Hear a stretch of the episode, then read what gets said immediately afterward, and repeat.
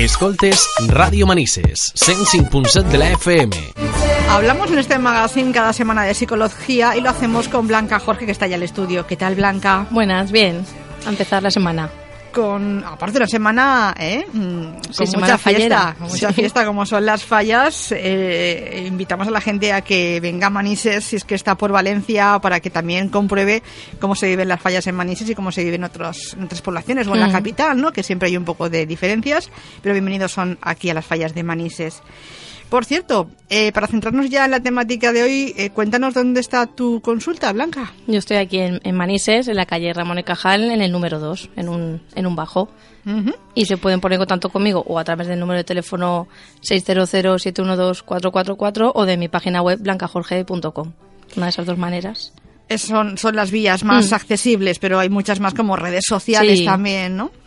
canal de YouTube, hay varias vías de contactar con Blanca Jorge, que por cierto, el pasado día 9 inaugurabas, ¿no? Ese local. Sí, el viernes pasado hicimos la inauguración y la verdad es que fue bastante bien. La gente a la gente no lo había visto, le gustó mucho el sitio y pasamos un rato agradable celebrando esta nueva etapa. es que hay que celebrar estas cosas para que un negocio funcione, hay que celebrarlo, dar la bienvenida a la gente, que la gente eh, pues que está más cercana a ti pues se, pase, ¿no? Y te vea lo que estás haciendo y bueno, tiene que inaugurarse para que todo Sí, que la gente se alegra también de mm. pues eso de verte así en una celebración diferente y ver pues eso que empiezas una nueva etapa y mucha gente me lo decía, me decía es que los tiempos que corren eh, embarcarse en esta aventura mm. hay que tener valor, pero bueno, bien, la gente muy contenta y sobre todo lo que tú dices, compartir también con la gente, ya sea pacientes, mis alumnos, familia, conocidos y eso, ese momento la verdad es que estuvo muy bien ese proyecto que con mucha ilusión eh, empieza Blanca lo que es un nuevo local, porque tu proyecto como empresaria ya lleva, ya lleva un tiempo, ¿no? Sí, pero aquí ya digamos que es el, ya la cumbre, ya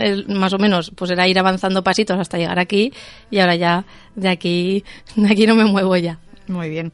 Si te mueves esa mejor. Exacto esa ampliar un poco más eh, la consulta de Blanca Jorge, psicóloga. Y aparte, hoy es su cumpleaños. Sí. Felicidades, Blanca. Gracias. Bueno, bueno, bueno, que tengas un buen día en el que veo que vas a trabajar también, ¿no? Sí, hoy es un de mi, día de mi cumpleaños, pero trabajando un montón. Pero bueno, no me quejo, que eso es buena señal. Perfecto. ¿Y la temática que has elegido hoy cuál es?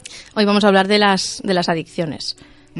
Entonces, este, entre esta semana y la siguiente hablaremos de las adicciones, tanto adicciones químicas como adicciones conductuales. Y vamos a ir explicando pues en qué consisten, los tipos que hay y también su prevención, que es una parte importante. Y hoy vamos a empezar por las adicciones químicas y ya en la siguiente sección veremos las adicciones conductuales y cómo tratar todas y cómo prevenirlas, que es algo también bastante importante. Aparte de hablar de, las adicciones, también claro. saber cómo prevenirlas. Porque todas se pueden prevenir y tratar, que es también eh, el mensaje que siempre damos de, esperanza en cada, en cada sección que hacemos contigo.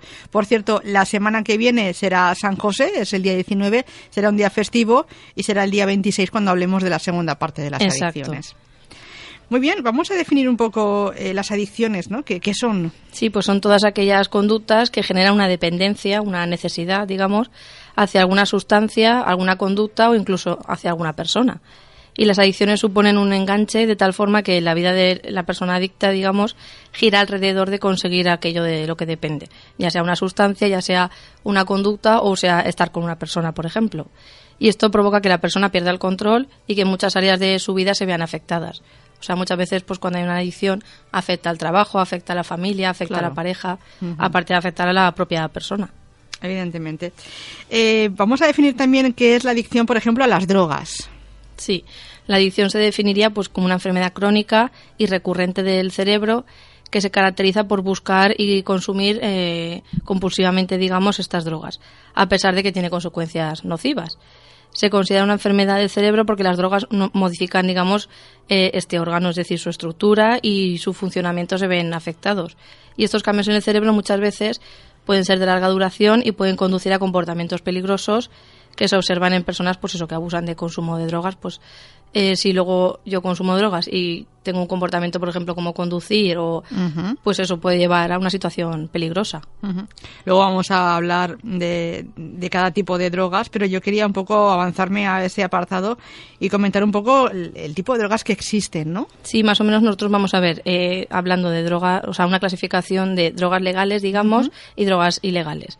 Si hablamos de drogas legales, pues hablaríamos del alcohol, que es una droga, aunque esté socialmente muy aceptada, el tabaco también, la cafeína también, como veremos. Y si hablamos de, de drogas ilegales, pues hablamos de marihuana, cocaína, aunque luego profundizaremos, pero esos son los dos grandes grupos, digamos, que vamos a ver en, en la sección de hoy, la adicción a sustancias químicas. Tú decías que, eh, que, bueno, que el consumo de, de estas drogas eh, tiene consecuencias nocivas mm. y, y, lo sabemos porque es, eh, vamos, es Vox Populi. ¿Por qué la gente consume drogas? Pues esa es la, es la gran pregunta. Y en general, pues las personas comienzan a, a consumir drogas por varias razones. Por ejemplo, una de ellas es para sentirse bien. Sí que es verdad que la mayoría de las drogas de las que se abusa producen muchas veces sensaciones intensas de, de placer y esta sensación inicial de euforia muchas veces eh, se sigue por otros efectos, que varía según el tipo de droga que se consume.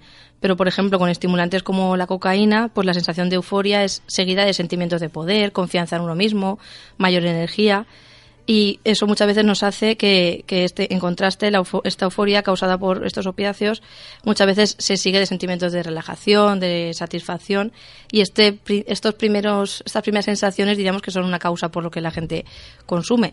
Pero sí que es verdad que muchas veces todo esto es ficticio, es decir, yo siento que tengo poder o me veo más seguro, pero en realidad es la droga la que está teniendo ese poder, no, no yo en realidad. O sea, la droga en realidad controla mi personalidad. Claro. Pero sí que es verdad que son estas, estos, estas sensaciones lo que hace muchas veces que la gente busque consumir drogas para sentirse bien, para aislarse, para, pues eso, para esa sensación ficticia de relajación, de satisfacción. Sea cual sea la droga, ¿eh? estamos hablando de sea cual sea la, cosa, la droga porque nos hace sentir eh, bien, por ejemplo, es una de, de, las razones. Pero hay más. Sí, por ejemplo, también para sentirse mejor. Por ejemplo, algunas personas que sufren de ansiedad social o de trastornos que están relacionados con el estrés o la depresión empiezan a abusar de drogas en un intento muchas veces de disminuir o de controlar esa ansiedad o de, digamos, lidiar con ese estado de ánimo. Y muchas veces el estrés puede jugar un papel importante en el inicio del consumo de drogas y la continuidad en el abuso de drogas o la recaída se, se, pues eso, en pacientes que se recuperan de la adicción.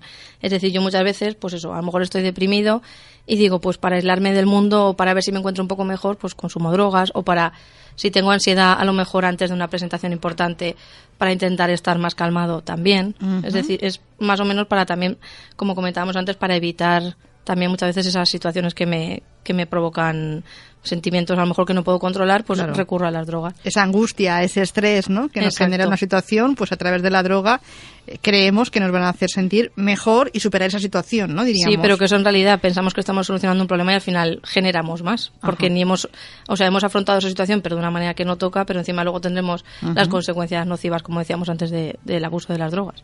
Muy bien, vamos con más razones. También, por ejemplo, para desenvolverse mejor. Hay algunas personas que sienten eh, presión por aumentar o mejorar químicamente sus capacidades cognitivas, por ejemplo, o su rendimiento deportivo, y eso puede hacer que quieran desempeñar un papel en la experimentación inicial de, las drogas. Pues, por ejemplo, si a lo mejor yo quiero ser mejor deportista, pues recurro a, a las drogas, por ejemplo, o quiero a lo mejor, por ejemplo, cuando soy estudiante o cuando estoy estudiando, pienso que me puedo concentrar mejor si recurro a ellas o percepciones de estas que en realidad son equivocadas porque al final lo que decíamos antes vamos a tener a la larga en vez de un problema dos. Pero sí que es verdad que la gente, que es una de las causas por lo que la gente recurre a ellas. Buscar un mejor rendimiento como tú decías no intentar mejorar digamos pero de manera equivocada. De todos es, también conocido el tema de, del doping no por ejemplo en el mundo del deporte mucha gente se ha dopado no y también se utilizan muchos esteroides, ¿no? Los anabolizantes y demás, ¿no? Esas, a veces la gente también utiliza eso para tener más musculatura. Sí, pero eso al final también crea, pues eso, aparte que tiene muchísimos efectos secundarios, es que mm. crea una dependencia y entonces ya tenemos, vamos acumulando problemas. Es de lo que hoy estamos hablando, ¿no? De las adicciones y, y, el motivo de por qué lo hacemos, ¿no? Es un buen comienzo mm. saber por qué lo hacemos para entender, ¿no? Un poco el, el desenlace de esta sección también a veces la curiosidad, ¿no? Dice, bueno, pues yo qué sé, voy a probar, ¿no? Sí, sí, por ejemplo, pues eso, la curiosidad y también el por qué otros lo hacen, también pues eso, en este aspecto, los adolescentes, por ejemplo, son particularmente vulnerables porque tienen mucha influencia de la gente de, y mucha presión de la gente de su alrededor, sobre todo de, los, de sus iguales, de los resto adolescentes, y también es verdad que no son no están tan formados como los adultos. Y entonces los adolescentes son más propensos que los adultos a participar en comportamientos de riesgo muchas veces, pues a lo mejor para impresionar a los amigos o para intentar encajar en un grupo. Y sí que es verdad que como ellos tampoco tienen la experiencia que tenemos los adultos de, ver que no es necesario hacer lo que los demás hacen para encajar, ellos están formándose aún, entonces muchas veces recurren a estos comportamientos por, por eso, simplemente porque lo hacen todos o por curiosidad.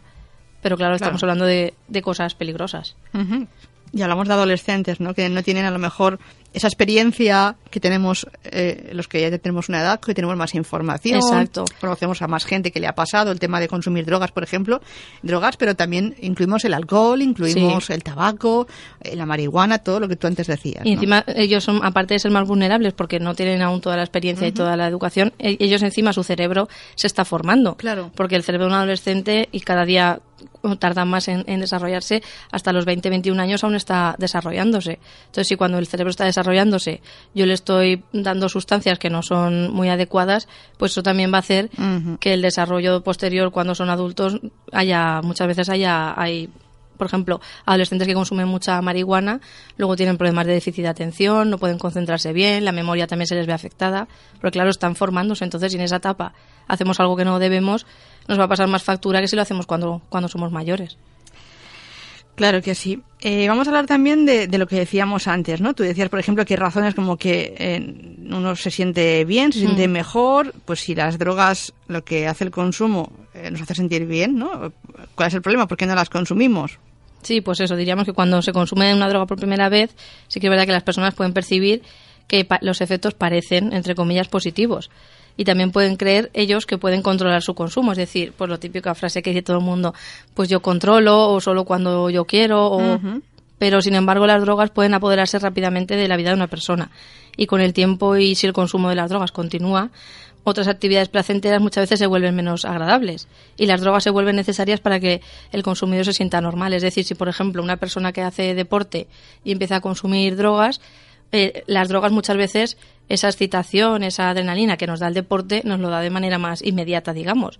Entonces la gente se puede hacer más adicta a eso que a lo mejor a, lo que conlleva el deporte, que conlleva un esfuerzo para llegar al mismo estado. Entonces muchas veces esas actividades que antes de consumir drogas nos parecían placenteras empiezan a dejarnos de interesar porque claro, lo otro es más inmediato y es más claro. extremista, digamos. Y entonces luego es posible eso que se busquen y se consuman drogas compulsivamente a pesar de que éstas causen problemas para ellos y para sus seres queridos. Y algunos muchas veces pues pueden comenzar a sentir la necesidad de tomar dosis más altas o que cada vez sean más frecuentes, incluso en las primeras etapas de consumo y eso muchas veces nos va a, dar una señal de que estamos ya, o sea, de que ya estamos hablando de una adicción. Es decir, si una persona puntualmente un día de su vida cuando era joven consumió drogas por X motivo, pero nos ha vuelto a repetir, no pasa nada, pero si vemos que una persona cada vez lo necesita con más frecuencia y cada vez con más intensidad, digamos, algo está pasando ahí. Incluso el consumo relativamente moderado, entre comillas, de la gente que dice, no, pues yo solo los fines de semana o solo cuando hay fiesta, pues eso también muchas veces nos, nos afecta, aunque parezca que no. Por ejemplo, una, mm, la o sea, por ejemplo, la manera en la que un bebedor social muchas veces puede eh, emborracharse pues eso porque a lo mejor está con unos amigos, está tomando unas cervezas, de cervezas va pasando a un cubata y a lo mejor como el alcohol es algo que está tan aceptado en esta sociedad, pues no nos damos cuenta que esa persona en realidad no está para conducir y después conduce, tiene un accidente y entonces por lo pues eso lo que comentábamos que incluso que aunque sea algo moderado o algo eventual puede tener consecuencias negativas tanto para mí como para el resto de los que me rodean. Aparte una persona que llega a a embriagarse en el fin de semana, ¿no? Que llega a emborracharse eh, y lo hace cada fin de semana. Eso quiere decir que ya el límite lo ha superado y que está esperando el fin de semana pues para beber alcohol en abundancia, ¿no? No para tomarse, por ejemplo, una cerveza, sino para ir a más, ¿no? Sí, hablo con mucha gente, por ejemplo, que me dice, no, pero si yo no tengo ningún problema porque yo solo consumo los fines de semana, pero yo les planteo, ¿tú te imaginas un fin de semana sin beber alcohol? Y no se lo plantean y porque ellos mismos saben que tienen la necesidad de hacerlo. Pero como ellos piensan que como solo los fines de semana, pues es como que no soy adicto, porque si de lunes a viernes puedo no, no beber, por ejemplo, pero si en realidad luego el sábado y el domingo no eres capaz de no beber, es que tienes una adicción igual. Lo que pasa es que es solo de fin de semana, digamos.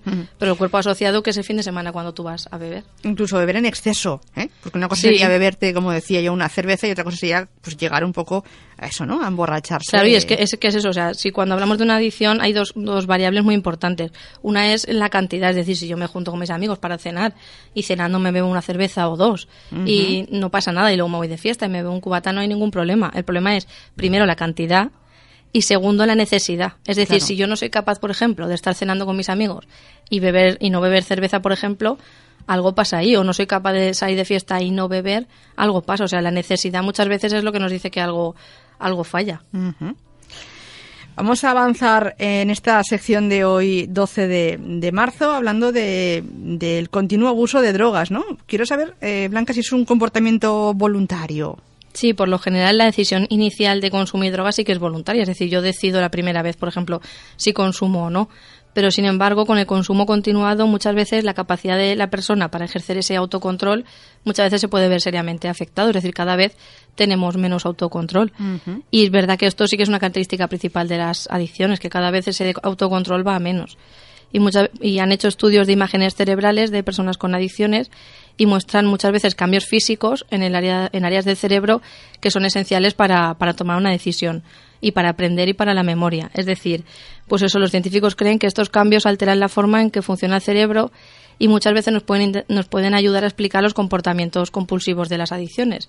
Es decir, sí que muchas veces yo empiezo de manera voluntaria, pero luego voy destruyendo mi autocontrol y cada vez es más instintivo o más, pues como hablábamos antes, como lo necesito, no me paro a pensar si lo hago o no, sino que lo hago de manera casi inconsciente e impulsiva. Entonces, ahí sí que podríamos hablar de que ya no hay tanta voluntariedad como cuando en, un inicio, digamos. Ha pasado un tiempo ¿eh? y, se genera, como tú decías, una necesidad que es eso, ¿no? Lo justificamos así, es que lo necesito, ¿no? Esa palabra también aparece en muchas adicciones porque tenemos esa necesidad de tomar, de fumar, de consumir drogas, ¿no? Y, y sobre todo lo que decimos también, que en los estudios que se han hecho de las áreas del cerebro, como se va modificando esas áreas, es como que al final nosotros no decidimos, deciden las drogas por nosotros entonces, ahí lo hacemos de manera más, pues eso, involuntaria. Y hay diferencias, porque hay algunas personas que, por ejemplo, sí que se vuelven adictas a las drogas y otras que no se vuelven adictas. Sí, pues eso pasa eh, al igual que con cualquier otra enfermedad. La vulnerabilidad a la adicción varía, pues eso, de persona a persona. Y no es que exista solo un factor que determine si una persona se va a volver adicta o no, sino que en general hay bastantes factores. Y cuantos más factores de riesgo tenga una persona, pues mayor va a ser la probabilidad de que ese consumo de drogas se convierta en, un abuso y en una adicción. Y por otra parte también están los factores de protección, que nos van a reducir el riesgo de la persona a desarrollar una adicción. O sea, hablaríamos de factores de riesgo, es decir, de, pues a lo mejor el ambiente donde estoy, a lo mejor la educación que he recibido, lo que he visto en casa, mi círculo de amigos. Eso van a ser factores de riesgo que van a hacer a lo mejor que yo sea más propenso a consumir drogas. Pero luego también tenemos factores de protección que pueden ser pues ambientales, por ejemplo, pues lo mismo que antes, por ejemplo, decíamos el, la educación, el colegio, el círculo de amigos, eso tanto me puede proteger si es, digamos, gente sana y gente, o me puede hacer que sea un factor de riesgo. Y también muchas veces los factores biológicos, pues por ejemplo los genes de la persona, el estado de desarrollo o incluso el género o el, o el origen, muchas veces eso influye. Y son factores que o nos protegen de, de que a lo mejor yo sea menos vulnerable o por el contrario son factores de riesgo que hace que, a lo mejor consuma una vez y, tenga más, más probabilidades de convertirme en, un adicto, digamos. ¿Quieres que mm, ampliemos un poco lo que acabas mm. de decir, esos factores ambientales? ¿Quieres que ampliemos un poco cómo nos eh, afecta, ¿no? Por ejemplo, el hogar y la familia. Sí, pues por ejemplo, el hogar y la familia, pues la influencia de un entorno familiar, sobre todo durante la infancia y la adolescencia, es un factor muy importante los padres o los miembros que haya en, en la familia que abusen de alcohol o drogas puede hacer que aumente el riesgo de que los demás también lo hagan. Es decir, muchas veces aprendemos y hacemos lo que vemos en casa. Entonces, si yo en casa veo como algo normal consumir alcohol muy a menudo o fumar mucho o consumir otras drogas, pues yo luego lo repetiré porque lo veré como algo, como algo normal. En cambio, como decíamos antes, si en mi familia todo eso no se hace y aunque hay información que es muy importante, pues eso será un factor de protección, digamos. O sea, puede ser de riesgo o de protección según, según el comportamiento de la familia. También, por ejemplo, nos influyen mucho, eh, y en ciertas edades, como tú decías antes, los amigos, ¿no? O los compañeros de, de, clase, ¿no? Sí, los amigos y los conocidos y los compañeros del colegio y todo eso pueden tener una influencia cada vez mayor, sobre todo en la adolescencia. Si estos consumen drogas, pues puede ser que nos, o sea, que convenzan a quien no tienen estos factores de riesgo de que las prueben por primera vez. También es verdad que el fracaso escolar, por ejemplo, eh, o la falta de habilidades sociales pueden poner a un niño en mayor riesgo de consumir o de convertirse en adicto a las drogas. Pues, por ejemplo, adolescentes que no les vayan bien en los estudios y su manera a lo mejor de camuflar eso puede ser consumir, o también adolescentes que no sepan eh, desenvolverse en situaciones sociales o les dé vergüenza cuando salen de fiesta o pues pueden recurrir a las drogas, como decíamos antes, como mecanismo de a ver si así hablo más o a ver si así me da menos vergüenza, pero claro, eso es un, es un error. Es un arma de doble filo, como siempre se ha comentado.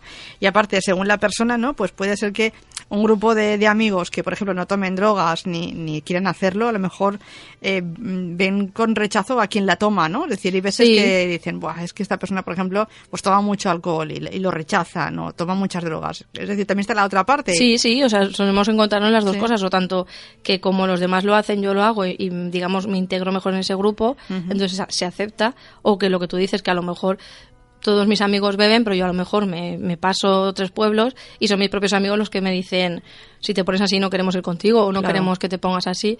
Pero por eso decimos que este grupo o este círculo puede ser tanto protección, un factor de protección o un factor de riesgo. Cierto es. Vamos a hablar también de, de qué factores biológicos aumentan el riesgo de adicción. Sí, los científicos estiman que los factores genéticos explican entre el 40 y el 60% de la vulnerabilidad de una persona a la adicción.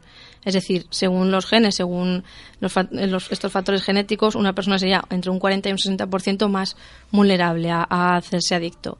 Y esto incluye, pues eso, los efectos de los factores ambientales en el funcionamiento y la expresión de los genes de una persona y otros factores, por ejemplo, que incluyen la etapa del desarrollo, otras condiciones médicas que puede tener una persona y lo que decíamos antes, los adolescentes y las personas con trastornos mentales tienen mayor riesgo de, abuso y adicción a las drogas que, que el resto de la población.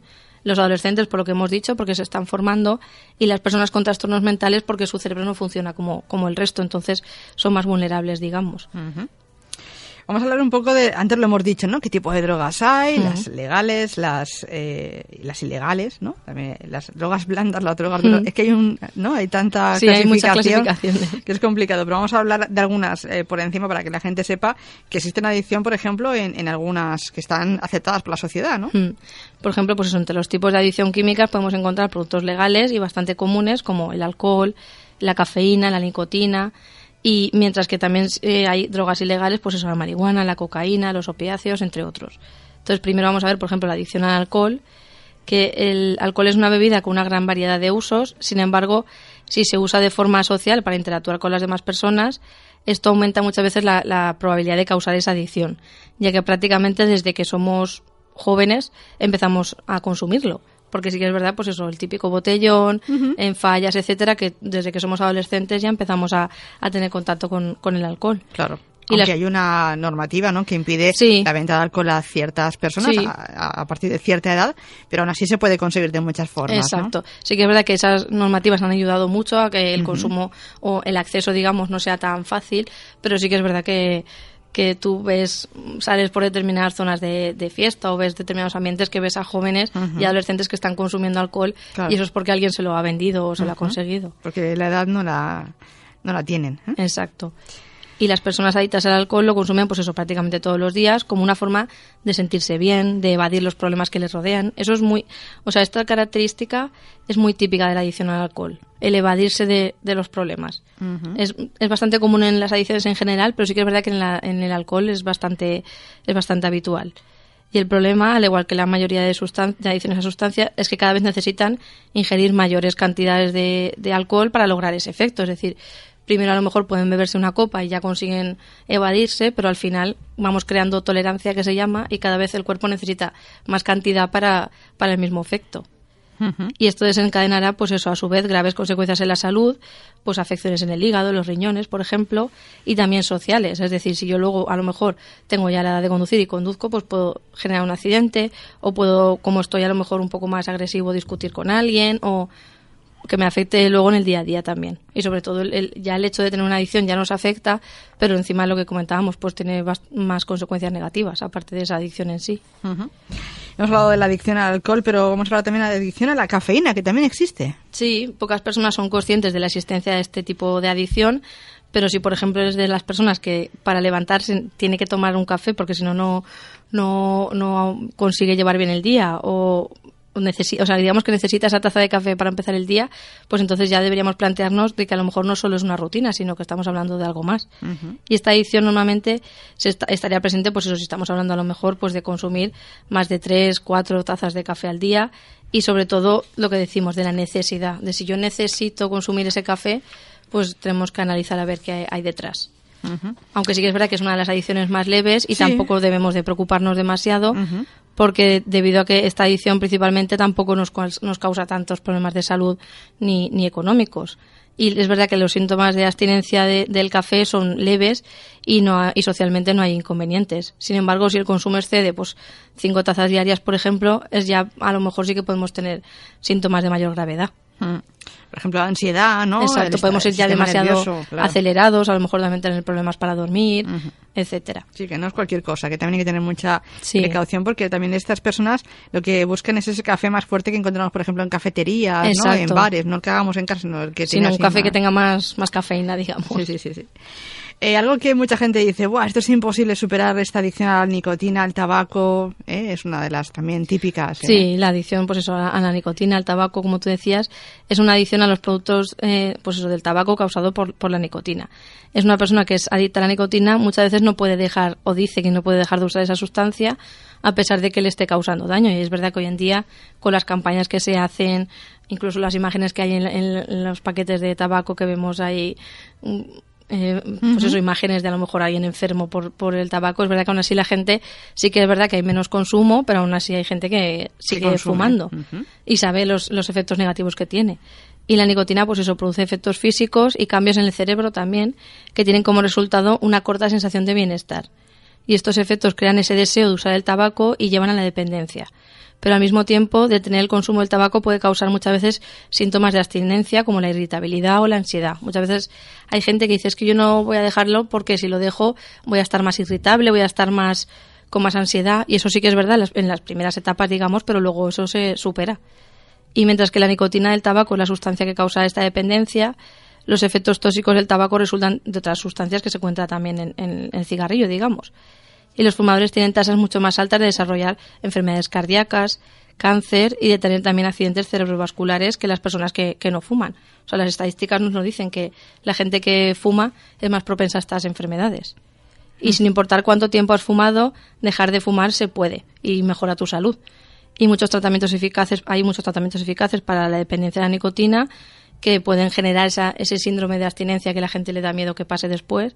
Y es verdad que eso, que si se quiere, se puede, con el profesional adecuado, pero da igual que lleves dos años fumando que diez.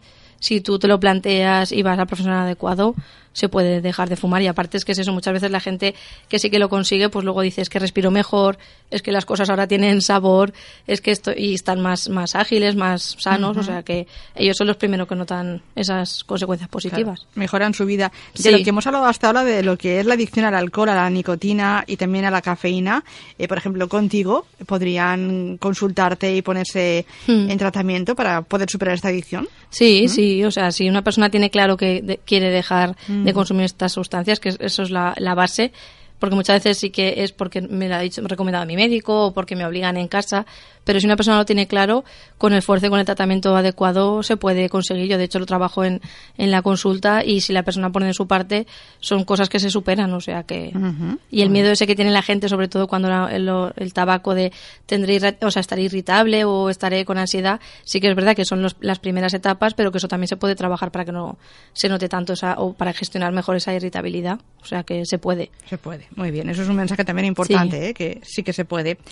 Eh, vamos a hablar también de adicción a otro tipo de drogas, ¿no? De las que aún no hemos hablado. Sí, en este apartado lo vamos a unificar para nombrar, pues eso, la mayoría de drogas que se consideran ilegales en la mayoría de países del mundo, pues por ejemplo, la marihuana, la cocaína, la heroína, los opiáceos en general y pues eso, metanfetamina, metadona, todo lo que o sea, diríamos que son ilegales y este tipo de drogas presentan adicciones mucho más graves y cada una, o sea, cada una de ellas tiene sus propios síntomas y consecuencias.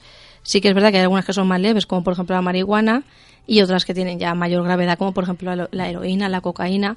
Y estas, pues eso, el, funcionaría igual que las otras que hemos visto. El consumo empieza siendo poco, pero luego cada vez lo voy necesitando más.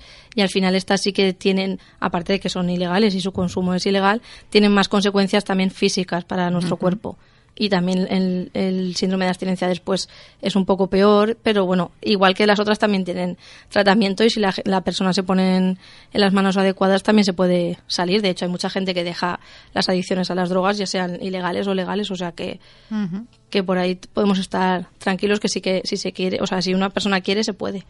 Aparte de si hablamos de drogas ilegales, cuando empezamos a consumir, eh, se empieza, por ejemplo, con la marihuana, pero luego se va aumentando, ¿no? Y se pasan a drogas más, más duras, que dicen. Claro, por lo que comentábamos antes, porque muchas veces ya eh, voy creando tolerancia a esos efectos, entonces al final las drogas más leves, digamos, no me funcionan y tengo que ir recurriendo a, a drogas de mayor intensidad para notar los mismos efectos. Y este es uno de los problemas de, de, cómo se crea, o sea, uno de los motivos por los que se crea también esa adicción, de que cada vez necesito más y de diferente también, de diferente origen.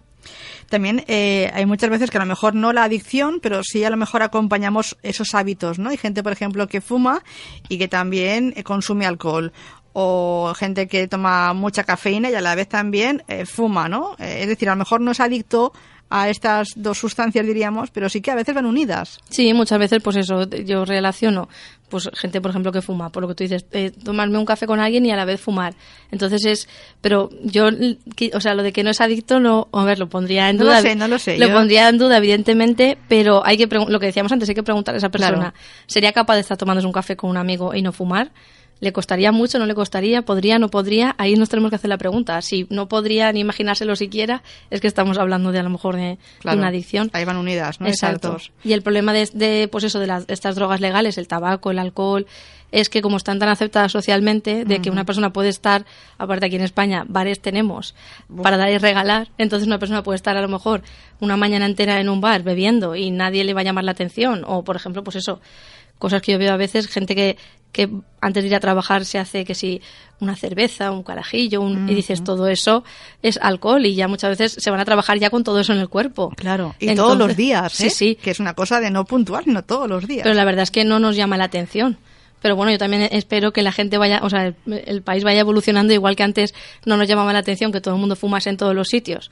Ya nos hemos acostumbrado a que no se fume en bares, cines, etcétera, pues a lo mejor llega un día también que con el alcohol pasa algo por el estilo, porque es verdad que es eso. Y también para gente que a lo mejor está intentando salir de esa adicción el, tenerlo tan al alcance de su mano o el que cada vez que quede con alguien se asocia a beber, etcétera, pues no, no ayuda mucho tampoco.